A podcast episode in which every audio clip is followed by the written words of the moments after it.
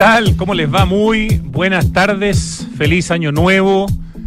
Comienza el primer programa del 2023, Santiago Adicto, este espacio donde hablamos de ciudad y de cultura.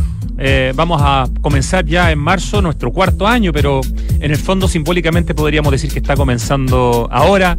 En Radio Duna estamos tan contentos con este programa eh, de poder compartir todos los días con ustedes temas que tienen que ver con justamente con la ciudad, desde la arquitectura, desde el urbanismo, desde mm, la geografía, desde el paisaje, temas que tienen que ver con la cultura, el arte público, los museos, los centros culturales, cómo se combina muchas veces en todos estos temas la arquitectura, eh, el, espacio público, el arte público y tantos otros temas que salen en este, en este programa, cuando podemos conversar con autoridades que tienen que ver con la ciudad, con el Ministerio, Ministro de Vivienda y Urbanismo, con el gobernador, con distintos eh, alcaldes, eh, con los DDU del, MIMBU, con la gente que está a cargo de los parques, con el director del Parque Metropolitano Nuevo que vamos a...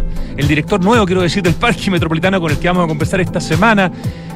Un espacio que nos encanta y que disfrutamos eh, y que tiene que ver con un origen, que es un proyecto llamado Santiago Adicto, que ya va en su año undécimo, partió en octubre del año 2011 y que tiene este, este, este llamado, este concepto tan, tan simple pero tan profundo desde mi perspectiva. No es que la gente quiera a las ciudades porque son bellas. Las ciudades son bellas cuando la gente las quiere. Esa es la frase original que yo escuché alguna vez, se la escuché al arquitecto Sebastián Grey en una conferencia.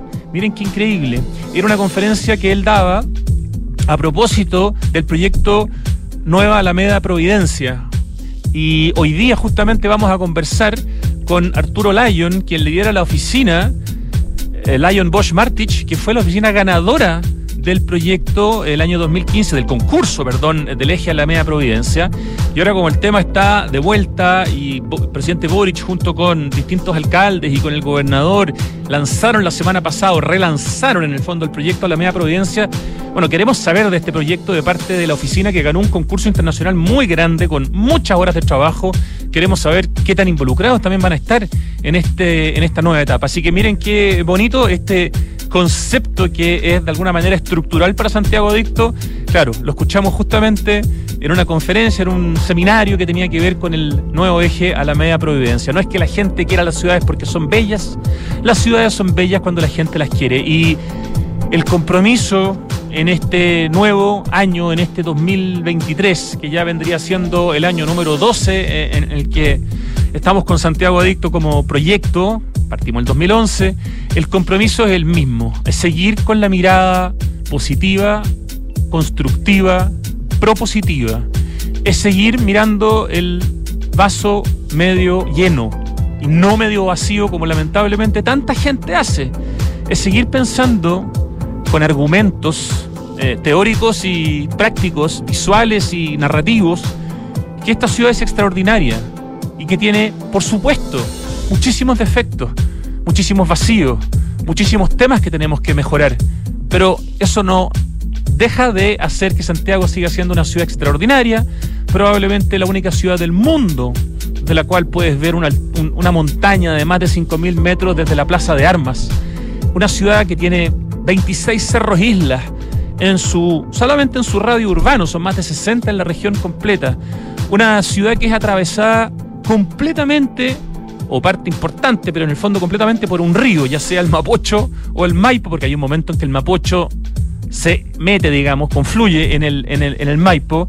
Y eso también es algo fantástico, especialmente, y como lo hemos dicho 100 veces, un río que está libre de aguas servidas hace más de una década, por lo tanto, un río limpio, cuyo color café tiene que ver con los sedimentos que arrastra, sedimentos que cuando llegan al Océano Pacífico son alimento para distintos tipos de animales.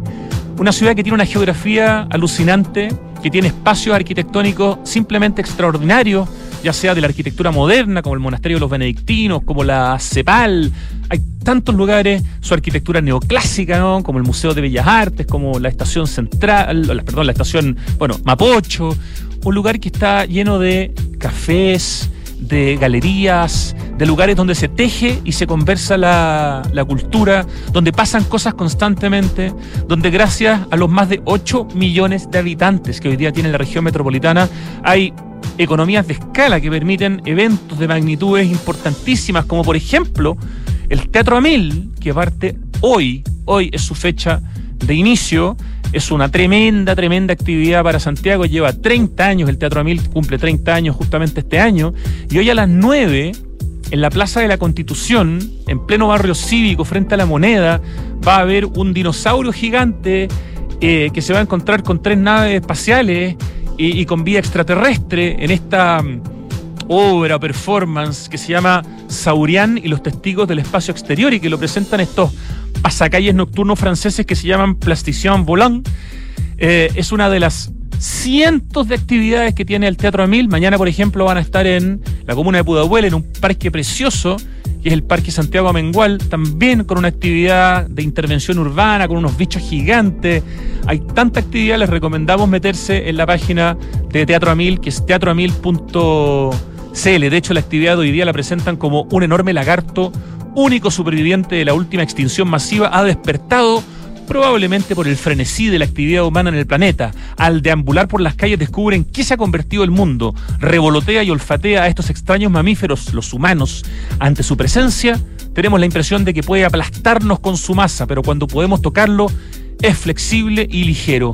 Eso va a estar pasando hoy día desde las 21 horas en uno de los lugares más extraordinarios que tiene Santiago, que es su barrio cívico, particularmente en la Plaza de la Constitución, esa plaza cuando la moneda mira hacia adentro, no cuando mira hacia la Alameda, porque hacia la Alameda es la plaza de la ciudadanía. Es un evento gratuito, se recomienda llegar 30 minutos antes, se puede llegar en metro y para muchas personas que se han comprado un poco la idea de que el centro es un lugar al que prácticamente no se puede ir por lo peligroso. Eso no es cierto. Es un lugar que está con más problemas que antes, sin duda. Un montón de problemas. Pero sigue siendo, como en cualquier centro de la ciudad, un lugar con sus pros y sus contras. Y el barrio cívico es maravilloso. Hoy día hay una tremenda actividad. Y creo que, de alguna manera, publicitar esta actividad gratuita de Santiago, de Teatro Amil que cumpla 30 años, eh, con intervenciones urbanas, es justamente lo que nos interesa, mostrar el lado medio lleno que es tan grande y tan importante en esta ciudad que, que amamos. Una ciudad que además ha sido súper bien cubierta por los medios internacionales en los últimos 10 años, sobre todo a partir de el caso de los 33 mineros y del terremoto del 2010 que trajo a mucho periodista a Chile y que empezó a poner a Santiago en los rankings eh, internacionales. Amamos Santiago, por eso tenemos esta comunidad, esta plataforma multimedia llamada Santiago Adicto y seguiremos en ese camino, así que la invitación es a conocer más de nuestra ciudad y a meternos en temas que tienen que ver con ciudad, que son los que tratamos de plantear, comentar y conversar día a día aquí en Radio Duna. Bueno, con eso, la invitación entonces, tal como les decía, a después de la música, conversar con Arturo Lyon, arquitecto que lidera el proyecto de varias oficinas que se juntaron para ganar el concurso de Alameda Providencia en 2015, un proyecto en el que se trabajó miles de horas, en que se invirtió mucho dinero de parte del Estado y que ahora ha sido retomado de parte de las autoridades, partiendo por el presidente. Así que queremos saber desde la oficina ganadora ¿Qué pasa con ellos? ¿Cómo ven este proyecto? ¿Cómo ven este momento? ¿Cómo ven el proyecto hecho el 2015 con el momento 2022 después de tres años de pandemia y después del estallido social? Para partir en música, tenemos una banda que hace mucho que nos suena acá y que nos encanta. Son los Arrested Development con Mr. Wendell.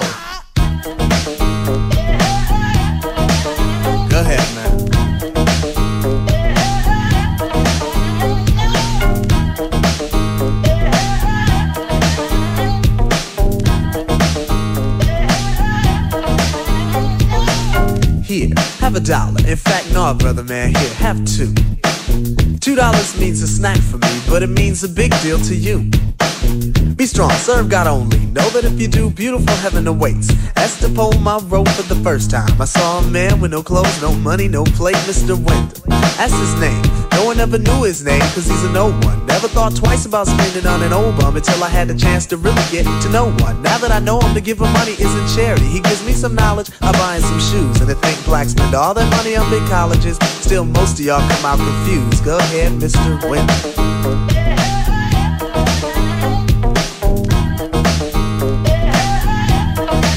Go ahead, Mr.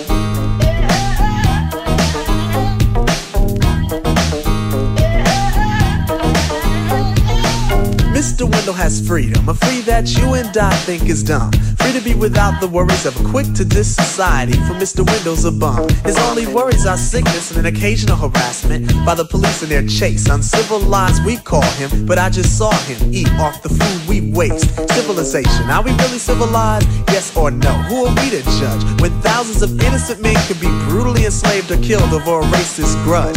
Mr. Window has tried to warn us about our ways, but we don't hear him talk. Is it his fault when we've gone too far and we got too far? Cause on him we've Mr. Wendell, a man, a human in flesh, but not by law. I feed you dignity to stand with pride. Realize that all in all, you stand tall. Go ahead, Mr. Wendell.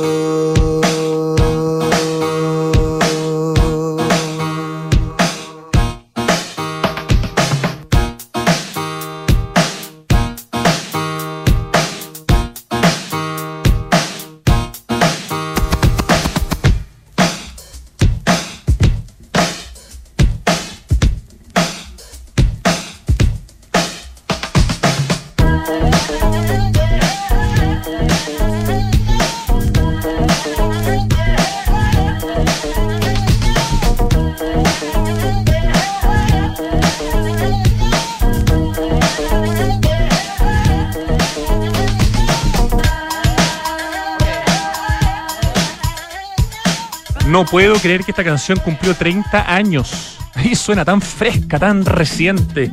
Para los que son fanáticos de Arrested Development, el grupo, no la serie, eso, la serie es otra cosa. Esta canción es del año 92 de su disco extraordinario, un disco perfecto que se llama Three Years, Five Months and Two Days in the Life of Arrested Development. Tres años, cinco meses y dos días en la vida de Arrested Development. Realmente un disco perfecto, realidad los dos discos que publicó Arrested Development son una joya, pero este es el más famoso, tiene muchas canciones importantes, está People Every Day, está eh, Revolution. Por favor, si no conocen a Arrested Development, bájenlo en Spotify y conozcan esta maravilla, maravilla, maravilla de disco. Ya, vamos a nuestra conversación con nuestro tremendo invitado que tenemos hoy día, Arturo Lyon. Muy buenas tardes. Hola Rodrigo, muy buenas tardes. Gracias por la invitación. Oye, estaba yo buscando hace un rato la entrevista. Última vez que habíamos conversado, yo decía esto tiene que haber sido en Radio Duna y me apareció, no, que la última vez que conversamos era todavía en los tiempos de Santiago Decto en Radio Cero y no pude rescatar esa entrevista porque ya no está arriba. Tenía ganas de ver qué es lo que habíamos hablado hace, no sé, cuatro o cinco años. Eh, así que hace tiempo que no hablábamos y me parece que llegó el momento necesario de conversar, Arturo, por toda esta gran noticia que ha sido el anuncio de parte del presidente Boric junto a varios ministros, a varios alcaldes, al gobernador regional de este relanzamiento del proyecto Eje a la Media Providencia. Pero antes de entrar en materia, déjeme presentarte y voy a presentar también a tus compañeros de, de oficina, porque la verdad que ustedes son un estudio bien potente, Lion, Bosch, Martich. Tú, Arturo, eres arquitecto de la Católica con un máster en arquitectura del, de la Architectural Association School of Architecture en Londres el 2007. Eres cofundador de Lion Bosch Arquitectos, que luego se transforma en Lion Bosch Martich. Has trabajado en proyectos en China, en Dubái, en Reino Unido, en Singapur. Eh, de hecho, destacan ahí el Dubai Financial Market y el Soho Galaxy en conjunto con la oficina de Zaha Hadid. Ahí tuviste casi dos años, ¿no es cierto? Sí, sí, en esos años, entre el 2007 y el 2009. Claro, y eran los tiempos en que Zaha Hadid además estaba viva, entonces era trabajar no solo en su oficina, que sigue siendo muy prestigiosa, sino que trabajar por lo menos relativamente cerca de ella, diría yo, ¿no? Sí, claro, sí. Qué maravilla. Bueno, has hecho diversos workshops en Chile, en Argentina, en México, en Reino Unido, eres profesor de la Pontificia Universidad Católica de Chile.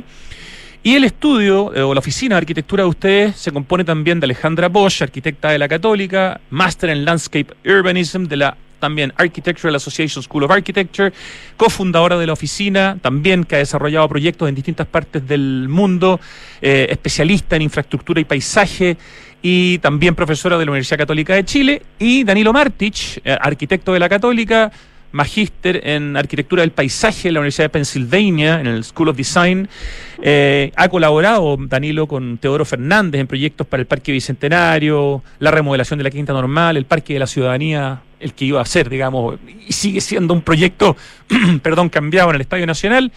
Así que una oficina eh, súper potente, Arturo Lyon junto a Alejandra Bosch y Danilo Martich. Hoy día en el fondo conversamos contigo como representante de esta oficina y de las otras oficinas que se asociaron con ustedes para ganar el concurso el año 2015. ¿Por qué no nos recuerdas un poquitito a grandes rasgos cómo era el proyecto, cómo fue el concurso, eh, cuántas, no sé, oficinas participaron? Porque este fue un concurso internacional bien potente, Arturo Lyon, el del proyecto, el, concurso para el eje Alameda Providencia el año 2015. Sí, este concurso fue un concurso internacional que fue convocado por el, gobierno regional de, Santiago eh, y tuvo alrededor, me parece que en la segunda etapa tuvo tuvo dos rondas, digamos, una primera en que participaron alrededor de 25 oficinas eh, de, distintas partes del mundo y una segunda ronda en que quedaron cinco finalistas, de la cual nosotros salimos eh, ganadores. Y luego, a partir de eso, desarrollamos el proyecto entre los años 2016 y 2019. Esa parte es fundamental. Acá no solamente se ganó un concurso internacional, como dices tú, con veintitantas oficinas que quedaron cinco seleccionadas y después ustedes resultan ganadores, sino que después viene después de toda esa pega, para presentarse al concurso, viene como la pega de bajar el, el, concurso y transformarlo en un anteproyecto, ¿no? Sí, anteproyecto en algunas zonas y otras zonas proyecto a nivel de detalles para poder ejecutar las obras. Me acuerdo que alguna vez me dijiste la cantidad de horas que tú habías calculado que habían destinado a trabajar en este proyecto. Sí, Mira, no me acuerdo ahora de memoria, pero cientos, cientos de miles. Y me acuerdo que sacamos el cálculo de la cantidad de planos que habíamos impreso, porque cada entrega se veía impresa. Y si poníamos un plano después del otro, llegábamos desde la Plaza de Armas de Santiago hasta eh, Curicó. No te puedo creer. O sea, si uno sumaba el, el centimetraje, metraje de los planos, hacían esa distancia. Así es. ¿Trabajaron casi, casi que exclusivamente para este proyecto como oficina, Arturo? Sí, en una buena, casi totalmente diría yo, sí, en ese tiempo. En ese tiempo. Eh, ¿Te acuerdas tú, eh, o sea, obviamente que te acuerdas, cuéntanos quién eran los, las oficinas asociadas que iban con, con Lion Bosch Martich, porque en el fondo se sumaron varios especialistas en cada uno de los proyectos que concursaron eh, para que finalmente ganaran ustedes. Ustedes eran como la oficina de cabeza, pero había más socios, ¿no? Sí, en la parte de ingeniería hay una parte muy bien importante en este proyecto la desarrolló IDOM, que es una empresa de ingeniería y, y, de gestión de proyectos que es española, que tiene una sede en Chile, liderada por Andrés Maquena, que tuvo un involucramiento muy, muy, muy importante en este proyecto. Y también participó GroundLab, que es una, una oficina de, digamos, muy buena de de urbanismo y también muy ligada al ámbito académico que con los cuales nos tocó compartir mucho en Londres que está que es Ground Lab y que está a cargo de eh, de Alfredo Ramírez y Clara Oloris que ellos estaban trabajando desde Londres desde Londres. Me acuerdo que en el, en el segundo lugar, entre los cinco seleccionados, quedó la oficina de Luis Vidal Arquitectos, que tiene su propia presencia, digamos, local en, en, Chile, pero que en España debe ser la oficina más grande de arquitectos, por lo menos en proyectos y en cantidad de arquitectos. O sea, en segundo lugar quedó una oficina internacional de las grandes que hay a nivel mundial. Sí, la verdad que la cantidad de trabajo que requería esto implicaba tener unos equipos muy potentes que pudieran desarrollar un proyecto de este tipo en ese sentido, está, nosotros buscamos esta asociación con otras oficinas y con todo este respaldo de la parte de ingeniería por parte de DOM que nos permitiera enfrentar este, este desafío. Ya, entonces Arturo Lyon, ustedes ganan el año 2015, en el segundo semestre, me acuerdo, el concurso para el eje a la media providencia. El proyecto de ustedes se llamaba Paseo Cívico Metropolitano, ¿no es cierto? Así es. Empiezan a desarrollarlo con miles de miles de miles de horas de trabajo y también con varios miles de millones que empezó a invertir el Estado, digamos, en este proyecto. Eh, trabajan entre 2016 y 2018. ¿Qué pasa? Sigamos un poco la historia. ¿Qué pasa en determinado momento? Porque eh, cuando asume como intendenta Carla Rubilar en el anterior gobierno de Piñera, durante su administración, eh, sin tener claro todavía si la responsabilidad es de ella o, de no, o no, más allá de ir, digamos, a, nombrar en esa administración, el proyecto se detiene. Cuéntanos en el fondo un poco más del backstage, tú que lo viste, digamos, en, primera persona. Claro, esto se desarrolló eh, y, y eh, yo creo que era un proyecto, fue un proyecto que buscó instalar una manera de hacer proyecto urbano integral que en ese momento todavía no era no era un era fue bastante pionero en tratar de hacer proyectos de manera eh, coordinada que en la ciudad intervienen miles de instituciones distintas por un lado las municipalidades por otro lado el Servio por otro lado el Ministerio de Transportes con la parte de, transporte público por otra parte con la parte de transporte privado y todo eso generaba un escenario eh, muy innovador para poder desarrollar un proyecto de este tipo que se buscaba coordinar todo esto a través de una mesa que instaló el GORE de las distintas de las distintas instituciones que participaban. Y eso se fue desarrollando con su acierto y también sus dificultades que involucraron un proyecto de esta envergadura. Pero claro, cuando llegó, cuando hubo un cambio de gobierno, implicó también un cambio en la política de transporte y eso determinó que ya no fuera una de las partes fundamentales que guiaban este proyecto, eh, tenía que ver con la recuperación del espacio público y poner en darle una nueva calidad al, al, al, al, a todo el espacio peatonal desde Tobalaba hasta Pajarito, pero también implicaba un cambio en la operación de los buses, que lo que se pedía desde el gobierno era que los buses eh, anduvieran por el lado izquierdo de las calzadas, de manera que no quedaran atrapados en el tráfico de los taxis y de los virajes en cada una de las esquinas. Y eso cambió, digamos, cuando hubo un cambio de gobierno, el gobierno nuevo decidió no implementar esta nueva política de buses con puerta al lado izquierdo que permitieran esta operación, y eso hizo que este proyecto quedara de alguna manera como con un quedara como desfasado con respecto a esta nueva política. Y, eso hizo, bueno, que finalmente por distintas decisiones y, y algunos problemas de criterios con la, o descriterios con la evaluación social, el proyecto se bajara porque no, no, no, no cumplía esos requisitos. De hecho, la iniciativa Arturo había partido justamente por la necesidad de implementar un nuevo corredor de buses, estos BRT, los Bus Rapid Transit, que para reducir los tiempos de viaje de todas estas millones de personas que se desplazaban a lo largo de este tramo de 12 kilómetros entre Pajaritos y Tobalá. O sea, es un proyecto que originalmente venía de transporte, empezó después a tomar otra serie de ministerios y se transformó en un proyecto intersectorial, en un master plan, en una cuestión muy grandota y con el cambio entonces tú nos dices de criterio de este nuevo Ministerio de Transportes con el nuevo gobierno, el proyecto se ve, se ve truncado. Me acuerdo que se hace una mesa de negociaciones eh, esto ya creo que después que había comenzado el estallido, que está ahí metido la Corporación Ciudades, estaba Luis Eduardo Brechani, estaban ustedes, se intenta hace algunos años retomar el proyecto. ¿Qué, qué pasó en, esas, en esa ronda, en esas conversaciones, en ese intento de retomar? Eh, ¿Hubo alguna posibilidad o, o siempre se estuvo muy lejos de poder retomar el proyecto? Mira, esa mesa si mal no recuerdo, fue antes del estallido, fue más o menos entre mayo o junio del, del 2019 hasta, qué sé yo, eh, agosto más o menos. Y más que nada, más que buscar retomarlo, se buscaba hacer un diagnóstico de en, qué había terminado el proyecto, por qué no se había concluido y dar ciertas recomendaciones. Y fue bastante clara en poner en valor, porque cuando se bajó el proyecto se habían dado todo tipo de declaraciones desde que el proyecto se bajaba porque no tenía ciclovías, cosas que eran totalmente eh, falsas, digamos. Entonces se dio un diagnóstico bastante claro con los atributos del proyecto y también con las dificultades que tenía por estas mismas eh, temas de, falta de coordinación o de falta de aunar criterios entre distintos sectores y los cambios en las políticas del transporte que habían existido. O sea, y eso es como el diagnóstico, digamos.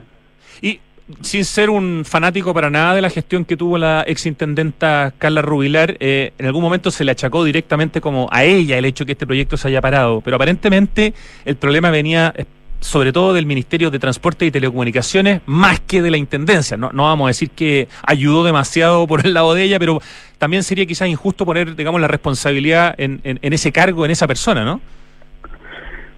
A ver, yo creo que por una parte habían cambios de criterios que llevaban a que llevaron a esa decisión, pero también hubo una forma en cómo hacerlo, la cual creo que tampoco ayudó mucho lo que la forma en que se dieron las la declaración y se argumentó esta, esta, esta finalización del proyecto en ese momento. Tienes toda la razón, ahora me acordé de eso. Hubo ciertas declaraciones en ese momento de la intendenta que no fueron, podrían haber sido un poquito más, más diplomáticas en el fondo, y se notaba ahí un poco la, la rivalidad con el intendente anterior que había sido Claudio Rego, y de alguna manera era como bajarle eh, eh, un proyecto que era tan, que era tan icónico. Pasó también con el Mapocho pedaleable.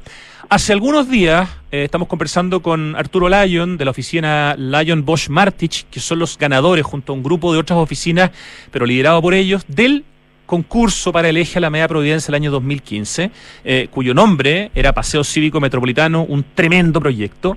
Hace algunos días el presidente Boric, junto a varios ministros, junto a varios alcaldes y alcaldesas, junto al gobernador, anunciaron el relanzamiento del eje Alameda Providencia y entiendo yo, y a mí aquí ayúdame por favor a entender, en su longitud completa, en estos digamos 12 kilómetros o 11 o 13, pero en el fondo en su longitud completa, no solamente en la parte que tiene que ver con la Plaza Baquedano o cualquiera de los nombres que usted que nos escucha le quiera, le quiera dar. Eh, ¿Cuál fue un poco, cuál es tu reacción a ese anuncio eh, y, qué significa eso en cuanto a ustedes que son los ganadores del concurso para este proyecto?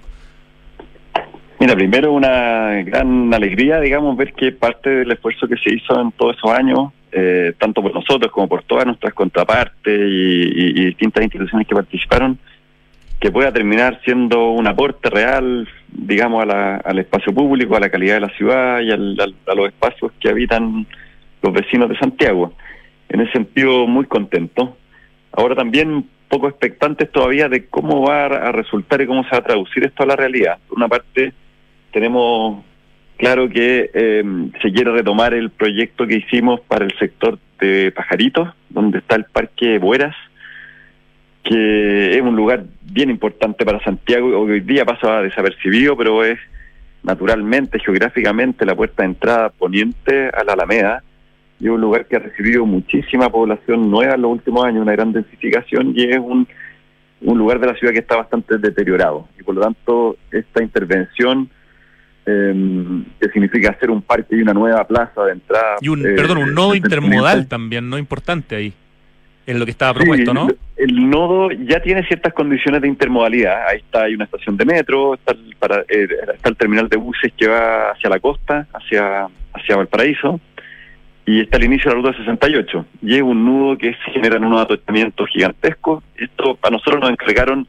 ya eh, retomar un proyecto que venía de Sectra desde el año 2011 y rehacerlo, repensarlo eh, y incorporar un proyecto de espacio público que involucró toda la remodelación del Parque Hueras, que va desde el Nudo Pajaritos ahí hasta muy cercano a las rejas, y una nueva plaza con eh, fuentes de agua, eh, juegos de niños, en, sobre un paso bajo nivel se proyectaba en ese en ese lugar. Sí, en el render se ve mucho verde, mucho árbol, mucho mucho verde, digamos. ¿no? Sí.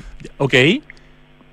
Y otro de los puntos que también eh, entendemos que ya el proyecto de, que hicimos tiene presenta un antecedente importante, el proyecto Nuevo Baquedano, eh, Plaza Italia, Plaza Dignidad, digamos, y todos sus nombres anteriores. Podríamos sumarle Plaza Colón, Plaza La Serena, todos los nombres que ha tenido este lugar, increíble. En donde, claro, hay también hay una necesidad, creemos, bien importante de, poder de rediseñarlo para esta momento y esta ciudad que nos podemos imaginar para los próximos años. Ya. Y respecto de eso que ustedes han, no sé, leído o visto en los medios, ¿cuál ha sido el vínculo con la oficina? ¿Ha habido algún llamado desde presidencia, desde algún ministerio, desde el gobierno regional, desde alguna alcaldía, para decir, oye, ganadores del concurso del 2015, eh, vénganse a la mesa de trabajo, ¿cómo lo vamos a hacer? Eh, ¿Los han citado eh, a participar de la reanudación del proyecto? Mira, en el, en el nuevo pajarito nosotros en todo el todo ese sector. Nosotros el proyecto que hicimos está hecho a nivel de detalle, digamos, con todas sus especificaciones y esperamos que eso se pueda eh, licitar y construir tal cual, digamos. Ahora, siempre es bueno que como arquitectos nos inviten, digamos, a las eh, instancias de, de construcción y de supervisión de obra porque podemos asegurar que las decisiones que se tomaron y se estudiaron en detalle puedan ser implementadas y se traduzcan en una buena calidad de ciudad finalmente. Pero en la práctica, ¿no ha habido todavía una comunicación específica? No, a ver, hemos tenido algunas reuniones preliminares que nos han, hay, hay, han, se han manifestado interés en que podamos participar, digamos, de alguna manera, y estamos ahí buscando cuál sería la manera de poder hacerlo. Ya, falta que sean, podríamos decir, convocados formalmente a participar en el proceso. Claro. Ya, de hecho, nos ha, me ha tocado ver a muchos arquitectos muy relevantes en redes sociales diciendo oye, los ganadores del concurso del 2015 tienen que ser considerados, tienen que ser integrados, tienen que ser llamados. Eh, estamos hablando de gente como Luis Eduardo Brechani, ex, ex presidente del Consejo Nacional de Desarrollo Urbano, actual director de la Escuela de Arquitectura de la Católica, entre muchos otros. O sea, hay también un llamado, hay una cierta presión de los arquitectos de Chile eh, a que ustedes, en el fondo, como oficina de arquitectura, o sea, se les reconozca su, su pega y se les integre. ¿Cómo han sentido ese apoyo, podríamos decir, desde las redes sociales? A ver, una, muy bien, digamos, creo que es una satisfacción uno ver que uno no está solo en esto y también que no solo por nuestra oficina, sino que también hay un interés de, de, nuestra disciplina como arquitectos de, de, que los concursos públicos realmente puedan traducirse a la ciudad y a proyectos construidos que, que aporten. Eh, de repente se toman decisiones de otro tipo por temas de plazos, de costos, de de contingencia y, que muchas veces nos juegan a favor de los proyectos con una calidad en el diseño, en la arquitectura que y creo que es importante que se respete, se ponga en valor y, la defendamos como, como arquitecto. Tiene que ver también Arturo Lyon, estamos conversando con el arquitecto Arturo Lyon que integra la oficina Lyon Bosch Martich, que son los ganadores del concurso internacional del año 2015 para diseñar el eje Alameda Providencia, que acaba de ser relanzado por el presidente Boric. Por lo tanto, nos parece muy importante esta conversación con, con Arturo. Tiene que ver un poco con el respeto a la arquitectura como parte de nuestra identidad cultural y como manifestación de cultura. A mí me toca ser parte del directorio del, del GAM, del Centro Cultural Gabriela Mistral, y hubo todo un tema que tuvimos que discutir desde el directorio para forzar en el fondo con distintos argumentos, incluso poniéndonos con, con, presupuesto, para que Cristian Fernández, que era el autor de la obra, digamos, eh, original del GAM, ¿no? el arquitecto que ganó ese proyecto junto a Lateral, fuera también el de la segunda etapa, con todo el tiempo que ha pasado desde que eso, eso, se bloqueó. Nos parecía que desde una mirada de la arquitectura como parte de la, de la cultura de un país, respetar el, el trabajo de una oficina de arquitectos en un proyecto fundamental. Y doy ese ejemplo porque de alguna manera aquí también me parece que es fundamental respetar eh, el trabajo que se ha hecho cuando además implicó, tal como dices tú, miles de planos, miles de horas eh, y se ganó un concurso internacional muy, muy merecido. Creo que esto va más allá de las buenas o de las malas intenciones. Tiene que ver con entender que la arquitectura de un país, especialmente de Chile, que tiene hasta premio Pritzker, es una cuestión súper importante como parte de nuestra cultura. No sé cómo lo ves tú, Arturo. Yo estoy súper de acuerdo con eso, digamos, creo que hay un tema de, de, identidad y de buscar que las ideas, las visiones sobre la ciudad puedan realmente ser implementadas y no queden truncadas por procesos y que finalmente terminan terminan eh, deteriorando y, anulando lo que ya se ha pensado y se ha hecho. Por otra parte, además, creo que es un error pensar en que cada vez se vuelve a partir de cero, digamos. Acá ya hay todo un trabajo hecho y hay un término de tiempo y de recursos. Creo que sería una tremenda pérdida que esto volviera a cero.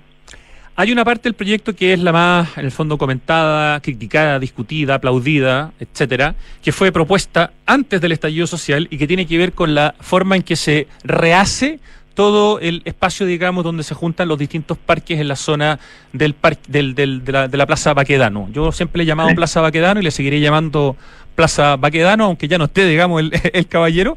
Eh, y de hecho nosotros subimos ahora, por enésima vez, porque hemos mostrado muchas veces los renders de este proyecto en, el Instagram de Santiago Adicto, a propósito de la conversación que íbamos a tener contigo, algunas de las fotos de los renders del proyecto. Y justamente la primera mm. es la de la zona, digamos, de Plaza Baqueda, Y suele haber, siento yo, una, una, no sé si una mala interpretación o no se entiende bien el, el, el, el, render y la gente tiende a ver como que se despoja a la zona del verde y se hace una cuestión que es puro pavimento.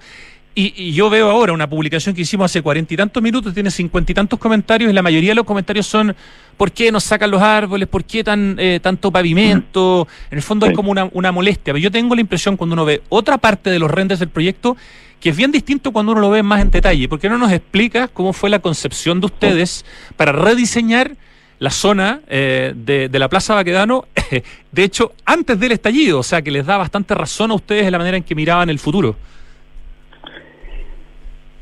Mira, nosotros en el cuando en, dentro de este concurso se, se, planteaba la necesidad de una propuesta para, para este para este nudo, que en el concurso involucraba un soterramiento de calles, otros temas que, que, que, nosotros decidimos abiertamente no incorporar porque nos parecían que era un error para este lugar. Y ahí lo que, nos, lo que planteamos fue hacer una plaza muy amplia, grande, cívica, dura, donde se pudiera dar espacio para todas estas eh, eh, convocatorias masivas de participación ciudadana, digamos, de, de, representación cívica, y que tuviera esas cualidades como espacio público, dura, resistente y abierta para poder tener efectivamente espectáculos o congregaciones que requieran un espacio vacío, y que aparte son parte de este lugar que hoy día es vacío, digamos, termina la Alameda y uno se abre este, a este nudo donde aparece el Cerro San Cristóbal, aparece la cordillera, aparece el río Mapocho. Entonces nos parece que es una cualidad de este lugar ser un vacío. Ahora, también nos parece súper importante que existan suficientes lugares de sombra para que todas las personas puedan caminar y recorrerlo a la sombra, digamos, sobre todo con esto, eh, con eh, las temperaturas, altísimas temperaturas que está teniendo Santiago y que van a seguir incrementando con el cambio climático. Tal cual. Ahora, eh, lo que no se ve mucho en el render, porque está ahí, digamos, es que entre la entre la plaza que hacemos y Andrés Bello, nosotros planteamos una un paseo con arbolado, digamos, que en ese minuto tal vez podría ser un poco más un poco más... Eh, en el fondo que sigue del, obelisco eh, y donde está el, el, el monumento eh, del, de, del presidente Balmaceda hacia el, sí. el poniente, en el fondo. Claro, entre Andrés, eh, en el fondo, en el, desde el Parque Balmaceda hacemos una, un paseo peatonal arbolado para poder caminar bajo la sombra desde el Parque Balmaceda hasta el Parque Forestal.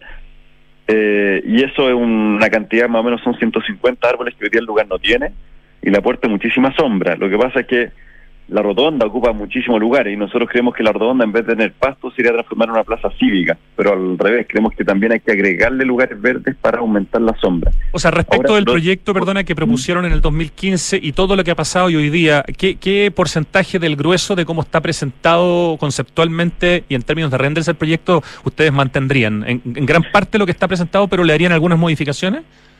Lo que pasa es que lo, el, render fue en el 2015, después esto lo desarrollamos en mayor detalle en el 2016, 2000, al 2017, si no me equivoco. Y eso ya incorporamos una serie de ajustes porque estas son imágenes conceptuales que se logra plasmar una idea, pero no necesariamente tienen todo el grado de información y de detalle. Pero eso incorporamos eh, lo que te comentaba, digamos, eh, un paseo que tiene una continuidad entre el Parque Forestal y Balmaceda con unos 150 árboles y unas si no me equivoco, unos 3.000 metros cuadrados de área verde, un poco más. Ya, o sea, para los que no, este que, para los que ven tanto pavimento aquí, hay 150 árboles nuevos, hay 3.000 metros cuadrados de áreas verdes y en el proyecto total, si no me equivoco, son 6.000 nuevos árboles lo que se proponían a lo largo de los 12 kilómetros. Sí, sí. Y además yo le sumaría que a este lugar, un elemento que aparecía también ahí en las imágenes, es que una plaza dura, digamos, de ese espacio obviamente va a concentrar calor y en ese sentido sería muy importante incorporar elementos de agua que hagan bajar la temperatura y que lo hagan ah, mucho más Eso es lo que se ve, chorros de agua. Exactamente. Ah, nunca lo había sabido. Siempre veía sí. esas cosas blancas y no entendía bien qué eran. O sea, es una casi una especie de, de, de, espacio público que en el verano podría servir hasta para ir a, a mojarse con en, en familia, digamos. Sí, sí. sí. Ah, qué y entretenido eso, ya. Mira, estrategias de este tipo se han ocupado en muchos lados, digamos, el Trafalgar Square, por ejemplo, que, que remodeló Foster en Londres en el, a principios de los 2000, tenía, digamos, hicieron todo un estudio ambiental, digamos, y se terminó definiendo que la presencia de estas dos piletas de agua son las que permitían que este lugar fuese, eh, eh, tuviera buenas condiciones de habitabilidad pese a ser vacío. Londres no tiene las mismas condiciones de Santiago y por lo tanto nosotros optamos por este otro formato que es agua más pulverizada, digamos, que tiene más, más, más, más difusión. Ya, y a esta altura te he visto, en algunas entrevistas he visto en el fondo que tú estarías de acuerdo en que se hiciera algún tipo de concurso para resignificar probablemente el monumento baquedano y que ya no tiene mucho sentido intentar devolver el monumento, que eso ya es como historia pasada. Eh, y, que en el fondo sí tendría sentido tal vez eh, conversar a nivel de sociedad que queremos eh, ver representado y que sí podría haber algún espacio, digamos, no sé si de memoria o de, homenaje o algún tipo, digamos, de, de esfuerzo en términos de arte público. Sí, tal cual. Yo creo que es súper importante que este lugar, uno sea se, pueda readecuar las condiciones contemporáneas de la ciudad, con espacio que deje de ser un espacio predominantemente vehicular como es hoy día, y pase a ser un lugar eminentemente peatonal y cívico ciudadano. Ahora, dentro de eso, obviamente el monumento es una cuestión de significado muy importante, su nombre y su monumento, y, creo que hay que tener las instancias y los momentos, y creo que el proceso de remodelación urbana de este sector sería una muy buena instancia para poder abrir esa discusión eh, como sociedad y poder buscar, digamos, un nuevo monumento con, y poder convocar a una gran cantidad de artistas, escultores, eh, a poder proponer esta, esta, este nuevo monumento. Ya, y respecto de la propuesta que era en el fondo separar eh, el tráfico de autos y de buses para un lado y dejar todo un otro espacio, digamos, para los peatones o los ciclistas. Eso también era parte importante del proyecto en la zona de la Plaza Baquedano, Arturo, y no sé si, por lo que te has enterado, eso también se mantiene dentro del proyecto que se está relanzando ahora. Sí, yo también entiendo lo mismo, digamos, que esta, eso sería la opción base, digamos, para este relanzamiento de la intervención en este lugar. Eh, requeriría algunas adecuaciones, eso es lo que hicimos nosotros, porque, porque con el, en el proyecto de Alameda Providencia de esos años, involucraba una operación de buses que hoy día no sería, digamos, tal, con los buses que se mantendrían por la puerta derecha. Entonces, requeriría algunos ajustes y precisiones, pero creo que el principal modificación que habría que hacer sería en torno al, al tratamiento de los monumentos, más bien el hecho de que no este nuevo proyecto lanzado la semana pasada por el presidente eh, no lleve este corredor de buses BRT por el otro lado, me imagino que también disminuye la, la inversión eh, considerablemente o en una parte importante de los no sé cuántos cientos de millones de dólares que era el proyecto original. Sí, eh, inicialmente se hablaba de 220 millones de dólares como presupuesto, eso en el año 2015, digamos, lo, claro, hay que corregir con temas de, de dólar y de inflación, etcétera, digamos, pero pero lo disminuiría bastante en el grado de intervención, porque fuera de este eje del Nuevo Pajarito entendemos que el resto de la remodelación que se está planteando es más bien con los elementos de, digamos, de vegetales, digamos, de hacer eh, plantaciones de nuevos árboles, de incorporar pinturas de fachada y de eh, incorporar una nueva ciclovía. Y eso, de alguna manera, podría tomar algunos de los criterios y elementos que se desarrollaron en el proyecto de que desarrollamos nosotros en esos años, pero que no es implementable uno a uno, obviamente. Por supuesto. Te voy, a, te voy a repetir una pregunta, pero que me quiero ser majadero para que me quede a mí claro. Eh, porque si a mí no me queda claro, puede ser que alguien que nos está escuchando tampoco. Y de lo que tú sabes, por supuesto, porque no sabes todo, porque no estás metido completamente en el nuevo proyecto, como te ya, ya nos has dicho. Del proyecto original, ganador que ganó el concurso el año 2015 para el eje a la media Providencia, 12 kilómetros, independiente de la parte de los buses que no va, del resto del proyecto original, eh, en su extensión completa, ¿cuánto es lo que tú entiendes que estaría eh, siendo tomado por este relanzamiento del proyecto?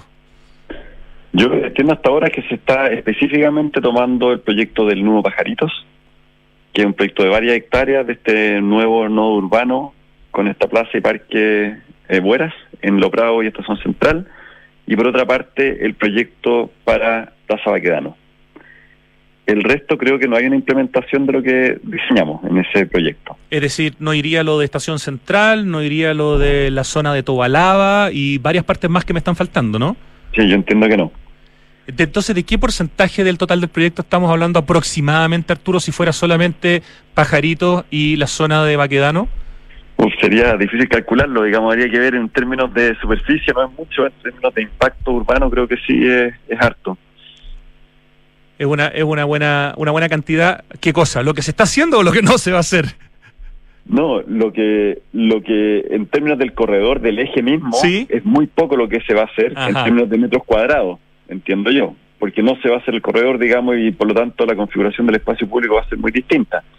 y dudo que se pueda implementar uno a uno lo que diseñamos para eso. Difícilmente también se cambian los paraderos de micro por sombreaderos, como ustedes, por ejemplo, proponían, que era una idea preciosa. Sí, sí, sí. No, porque los, los paraderos van a seguir estando a la derecha, eh, en la vereda derecha van a seguir las veredas estrechas, eso creo que no se va a cambiar. Ahora, lo que sí se va a cambiar, entiendo yo, son los el, el todo el proyecto urbano para pajaritos y para vaquedanos, que tienen, si bien no son tan grandes en superficie, creo que sí tienen un impacto urbano que es considerable. Excelente. Arturo Layon, un par de preguntas cortitas más que tienen que ver con la contingencia, nomás un poco de lo que están desarrollando hoy día. He visto en el Instagram de Lion Bosch Martich trabajos en el, en el Parque Metropolitano Sur Cerros de Chena, junto a la oficina de Teo Fernández. ¿Eso en qué, en qué está? ¿En qué etapa de desarrollo? Porque ese también fue un proyecto que ganó un concurso, auspiciado en su momento por la Intendencia, liderada por Claudio Rego, y justamente Chena fue el Cerro Isla ganador, ¿no es cierto? Sí, exactamente. Eh, bueno, ese proyecto se desarrolló completo y se entregó ah. eh, hace mucho tiempo atrás. Se licitó la construcción y durante los últimos años estuvo en construcción. Eh, entendemos que tuvo algunas dificultades la constructora que estaba a cargo de esto. Tiene un avance, mira, yo no sé si del 50%, del algo así. estuvimos hace un tiempo allá tomando algunas fotografías, ya hay varios de los elementos que ya están construidos y entiendo que están relicitando eh, para poder reiniciar las obras. No sé en qué, etapa estarán de eso. Ya, avanzando lento pero seguro. No, no sé si seguro, avanzando pero no tan rápido como uno quisiera. Oye, en la embajada de Birke, donde ustedes desarrollaron eh, parte del, del proyecto de, remodelación de las majadas, pero sobre todo ese hotel maravilloso que, hicieron y también el, el, paisajismo de las majadas, ¿están en algún proyecto puntual hoy día o Majada de Pirque es un proyecto ya terminado y entregado? Mira, seguimos participando en el, parque, que sobre todo Alejandro está a cargo de eso, digamos, requiere una, una mantención, digamos, constante. Alejandra Bosch. sí, claro. Alejandra Bosch. Hay un equipo de jardineros que ella dirige allá y están eh, constantemente haciendo distintas faenas y obras, pues esto tiene más o menos mil árboles eh, exóticos, en su mayoría traídos por eh, Renner, digamos, a principios de, siglo, eh, y por lo tanto del siglo XX, y por lo tanto hay un trabajo constante ahí, también estamos haciendo algunas obras adicionales que, que van complementando la experiencia que se buscó eh, construir allá. Para los que no conozcan el Parque de las Majadas de Pirque y el hotel que ustedes hicieron, de verdad es una joya. Cómo se combina la arquitectura, digamos, clásica, más antigua del palacio con el hotel, con el parque. Realmente un trabajo para aplaudirlos de pie, Arturo. Eh, ¿Algún otro proyecto en el que estén trabajando hoy día, invirtiendo mucho tiempo y muchas horas que nos quieras comentar que, no, lo haya, no, lo, no lo haya podido pillar, digamos, ni en la web ni en el Instagram de ustedes? Mira, estamos acabamos de hacer el concurso para el museo de Mario Raza, ¿vale? Ah, sí, po. Quedamos en segundo. Quedaron segundo, sí. Eloy y todos, y Simón y todo, todo, y Lucas, perdón, y todo su equipo. Así que muchas felicitaciones a ellos. Tienes toda la razón. Entrevistamos la, la semana, los entrevistamos la semana pasada. Eh, junto con Emilio de la Cerda, y ahí pudimos comentar, evidentemente, el segundo y el tercer lugar. Ustedes salieron segundos, tercer lugar salió Teo Fernández, así que felicitaciones por ese segundo lugar. Ustedes son bien concurseros como oficina. Mira, pasamos por nuestro periodo, ¿ah? llevamos un tiempo sin, sin concursar y ahora estamos, estamos interesados de vuelta en, en, explorarlo por ese lado. Back in business. Finalmente, Arturo Lyon, quiero pedirte una reflexión respecto del proyecto Alameda Providencia, que ha sido retomado eh, como nos explicas tú, en parte respecto al proyecto original por el presidente, por varios ministros, por varios alcaldes, una reflexión. ¿Cómo te gustaría que esto se desarrollara? ¿Cuán importante sería que en el fondo ustedes pudieran también tener eh, presencia para poder ayudar, eh, coordinar, opinar en, algo de lo que saben tanto, probablemente más que nadie? A ver, mira, como, como reflexión, creo que una cuestión, un aprendizaje importante que nosotros tenemos con este proyecto y también si uno mira distintos proyectos de esta envergadura es que requieren tiempo y requieren mirada a largo plazo y requieren también eh, gente muy comprometida eh, y en ese sentido creo que tratar de solucionar todo rápido para, para, para poder cumplir con algunos plazos y contingencias puede ser terminar siendo más lento y más perjudicial, digamos, que tomar los tiempos correctos. Y yo creo que en el proyecto de la Media Providencia se requiere un proceso de participación muy importante. Y creo que hay que darle el espacio, el tiempo y las instancias correctas para que esto llegue a buen puerto. Yo creo que el diseño como base está para poder retomarlo y creo que es fundamental también abrir todo este proceso de participación ciudadana, discusión como sociedad, digamos, para poder aunar un nuevo significado, un nuevo rumbo para este lugar en cuanto a su significado y su, y su monumento. Creo que sería una bonita instancia de construcción de ciudad también. Arturo Lyon, muchísimas gracias por esta conversación, por compartir con nosotros eh, reflexiones sobre un proyecto tan importante para Santiago, sin duda el más importante que hay hoy día y probablemente que tengamos en mucho tiempo.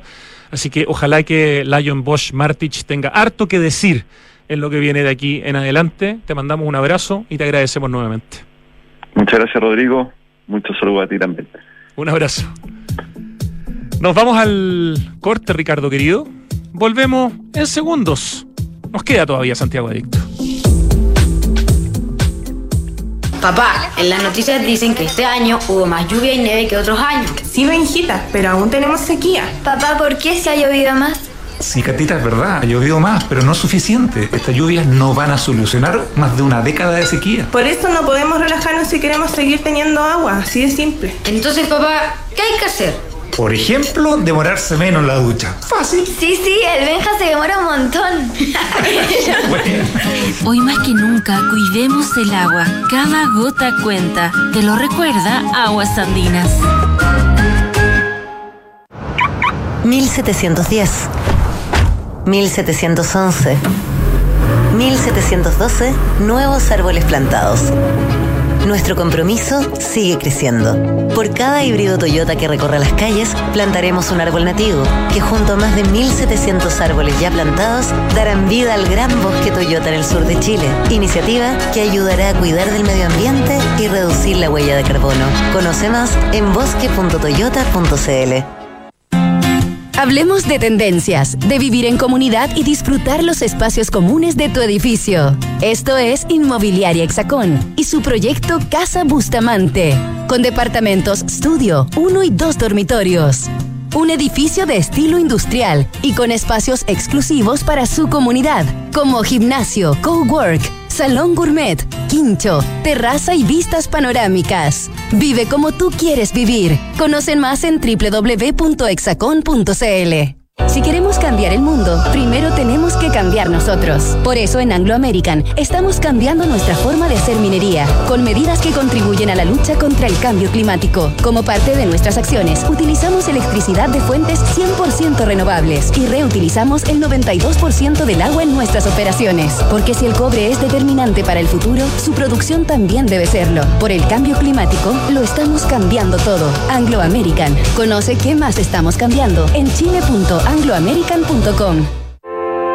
El robo de cables eléctricos para extraer cobre es una práctica delictual que ha crecido mucho en el último tiempo. Esto pone en serio riesgo de accidente a quienes cometen el ilícito y también a los técnicos que realizan el mantenimiento de las redes de distribución. Además, afecta la calidad del servicio eléctrico del sector donde ocurre el delito, dañando la calidad de vida de los vecinos y la comunidad.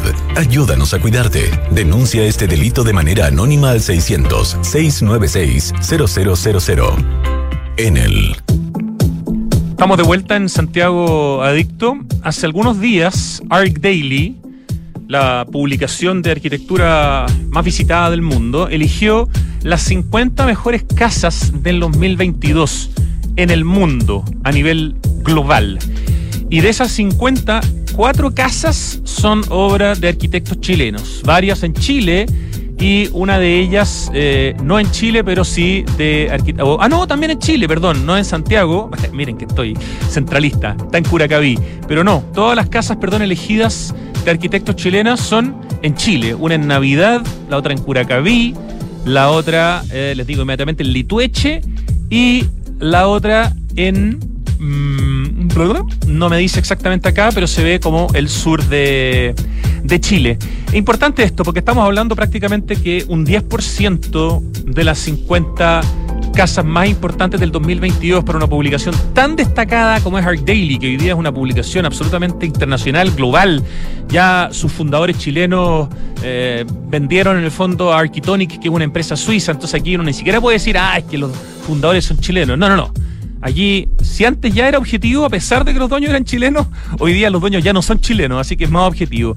Yo creo que eh, un 10% prácticamente de las 50 casas más importantes del mundo del 2022 de arquitectura chilena, pucha, otra, otro argumento más de tanto nos está diciendo acerca de la importancia de la arquitectura chilena. Voy a solamente comentarles un caso para tener un caso por programa, eh, cortito. Es una casa de una mm, dupla de arquitectos que a mí me fascina. Eh, que son los Peso von Rickhausen, Mauricio Peso y Sofía von Rickhausen, son un matrimonio que ha vivido toda su vida laboral en el sur de Chile, gran parte de ese tiempo en Concepción, hoy día están más cerca de la zona de Chillán, y han construido una casa, y todas sus casas tienen cuatro letras con, él no es un nombre de cuatro letras, todas. Esta es la casa Raem, está en Curacaví, R-A-E-M, es una casa de menos de 200 metros cuadrados, construida el 2021. Para variar, joyita. Uno puede ver en la publicación de Eric Daily los bocetos, que en el caso de Peso Bonner Rickhausen siempre son eh, pequeñas obras de arte. O sea, lo que ellos pintan y dibujan eh, como render son de verdad cuadros para una eh, exposición. Está también un poco las maquetas y el trabajo en un hormigón a la vista, pero pintado con un color amarillo. Em, me recuerdan algunas cosas, digamos, el edificio que hicieron para el Centro de Innovación de la Universidad del Biobío, que es otra de las joyas que han hecho en los últimos años. Échenle una mirada a la casa Raem de Peso von Rickhausen en Curacaví, elegida por Art Daily como una de las 50 casas más destacadas en el mundo del año 2022. Felicitaciones eh, a Sofía von Rickhausen y a Mauricio Peso, destacadísimos arquitectos